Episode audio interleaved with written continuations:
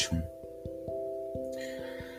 Essa é a data que eu tô hoje, um dia antes do Halloween. E eu acho que talvez eu quero falar sobre convívio social.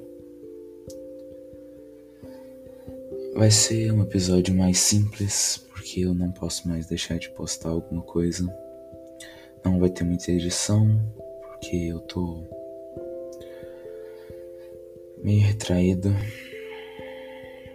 Mas, enfim. Tem que ser alguma coisa. Vamos lá.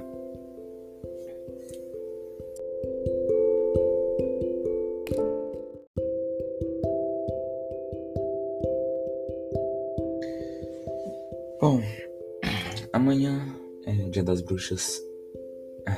Ah, perdão. É, amanhã é dia das bruxas e eu tô planejando em sair com meus amigos. Meus amigos do hip hop. Eles inventaram de cada um se fantasiar de algum personagem que seja a inicial do seu nome. E uh, eu não faço ideia do que eu vou. Me deram ideia de alguns personagens, mas eu tenho aquela certa indecisão sobre. sobre tudo. Eu tenho indecisão sobre várias coisas. Mas sobre o que eu quero falar, no caso convívio, talvez seja um pouco mais além de amigos e fantasia. Hoje eu vou tentar falar um pouco sobre convívio pessoal, convívio virtual, convívio emocional e o que dá para falar sobre. Vamos começar com convívio pessoal.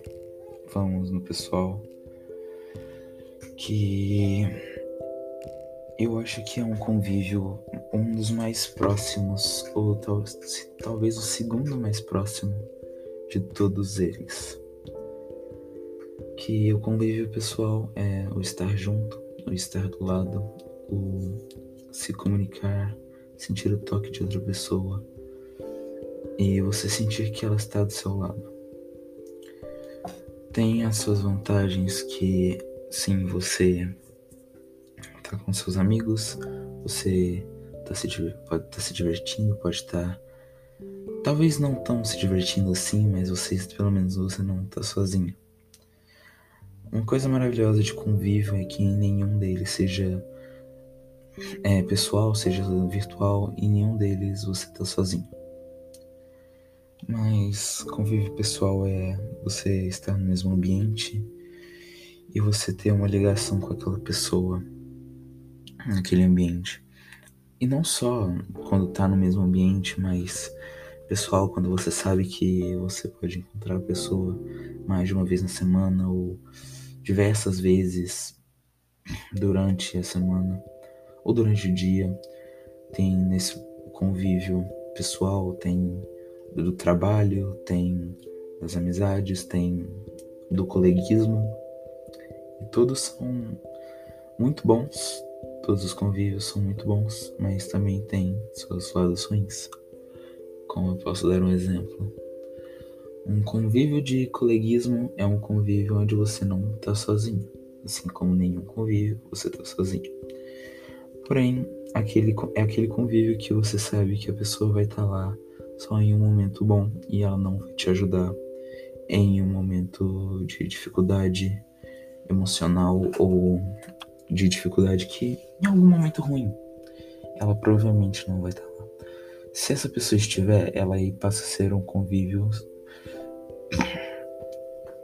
um convívio pessoal de amizade que acaba se importando com você, se importando com seus sentimentos, tenta te aconselhar e vai tentando e vai te ajudando de alguma forma seja com um abraço, seja com algum tipo de piada ou quebra-gelo. Tudo isso é meio relativo, então acaba que acaba que sendo isso.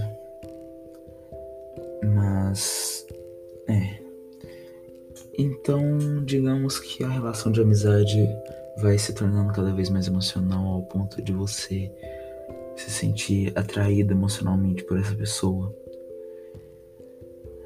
Daí você entra numa numa e você entra numa você entra numa convivência de emoção onde você convive com aquela pessoa emocionalmente. A pessoa está na sua cabeça. A maioria das vezes isso acontece em relações. A pessoa está na sua cabeça, a pessoa nos seus pensamentos, em tudo que você vê, te lembra um pouco daquela pessoa. Esse convívio pessoal tem diversas áreas e isso acaba sendo bem legal e bem interessante. Esses convívios diversos te permitem uma gama de possibilidades e acaba que alguns são melhores para algumas pessoas, outros são piores para as mesmas pessoas. Depende, como tudo na vida, depende do ponto de vista que você vê. Então acaba que todos nós temos nossos pontos de vista e cada um tem o convívio que acha melhor.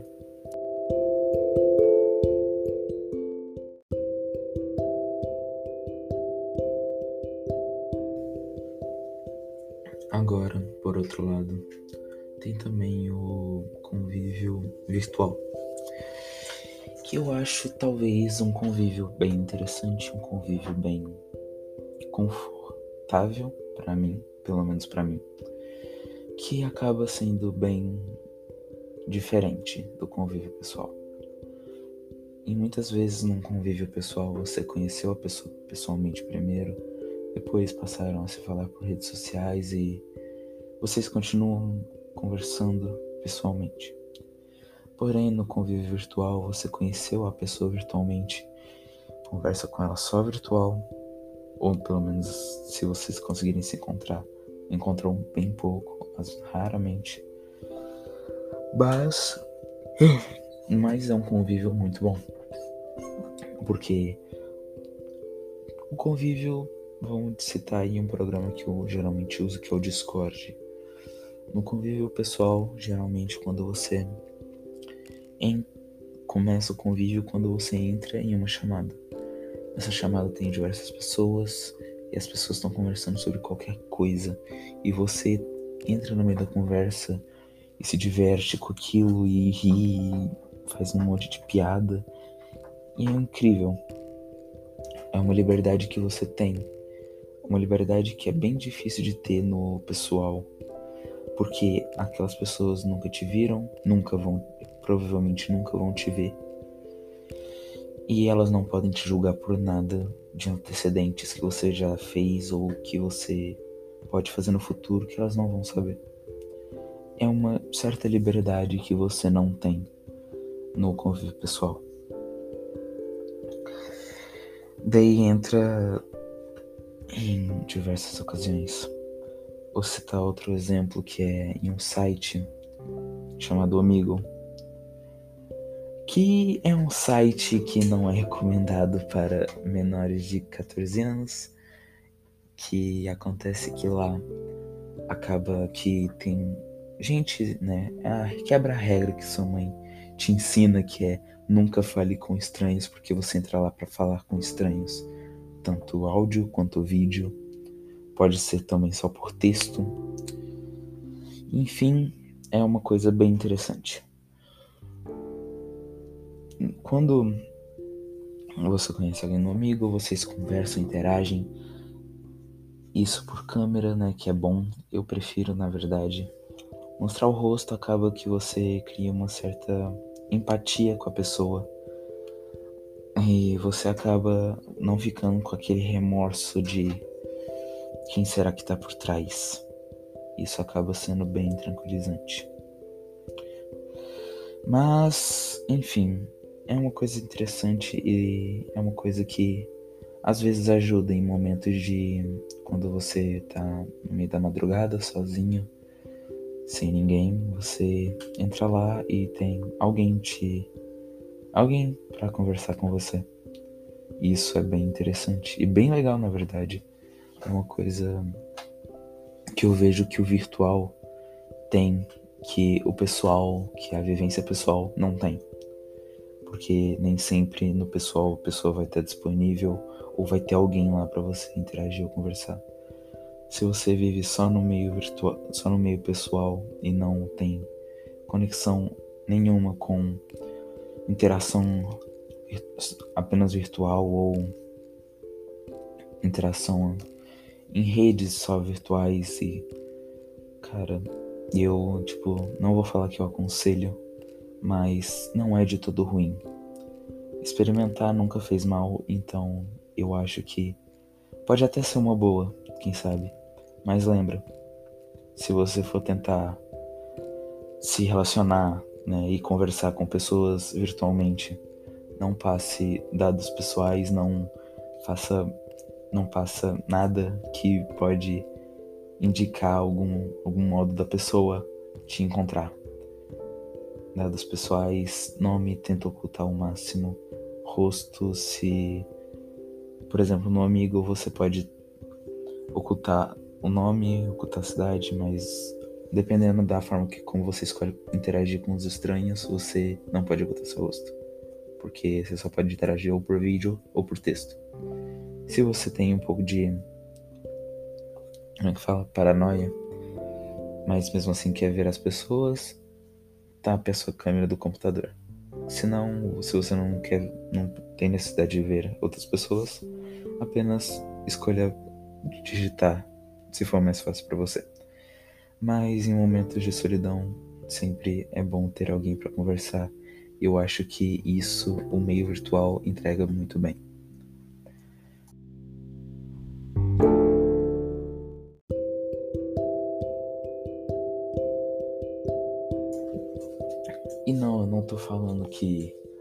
Virtual é melhor que o pessoal de forma nenhuma eu tô falando isso. Todos têm as, os seus pontos bons e seus pontos ruins. Então é tudo questão de preferência. Eu prefiro estar nos dois. O pessoal me entrega a interação por toque, uma interação como bater as mãos, como sentir a outra pessoa, cutucar, fazer a pessoa se sentir irritada apenas com barulhos isso, na verdade, isso de forma brincando, obviamente, mas isso é uma coisa que o virtual não entrega. Você não sente a presença daquela pessoa como você sente no pessoal. Mas a, o ponto forte do virtual é que sempre vai ter alguém, nem que seja às 4 horas da manhã, vai ter alguém lá pra conversar com você.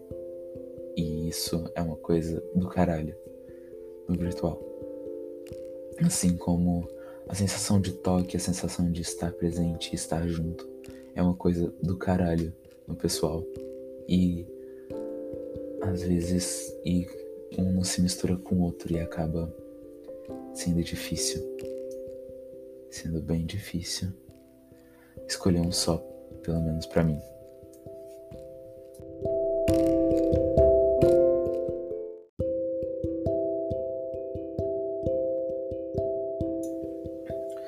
Esse foi mais um episódio de apenas um diário. Eu demorei bastante essa semana para postar alguma coisa, tô postando no sábado, dia 30. É o meu último dia, né, de prazo para postar alguma coisa. Eu não tava postando por estar tá fazendo outras coisas e também meu pai e minha mãe estão mexendo demais no meu computador. E eu tô preferindo gravar aqui porque o áudio acaba saindo melhor. Foi um negócio mais rápido, sem muito muito planejamento, porque eu tava meio que com pressa corrida e eu tenho que trabalhar amanhã de manhã. Então, esse foi apenas um diário. Eu sou Isaac e foi um prazer estar gravando mais uma vez para vocês.